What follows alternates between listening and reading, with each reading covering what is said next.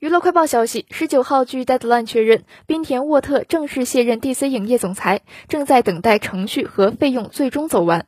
滨田在华纳兄弟十五年，担任 DC 影业总裁四年，把控旗下的 DC 超级英雄影视内容。据了解，滨田是华纳兄弟与探索公司整合后第五个离开的高层。他的离开在前段时间已成定局。消息源表示，他已经收拾好了办公室，近期也没有出席创作会议。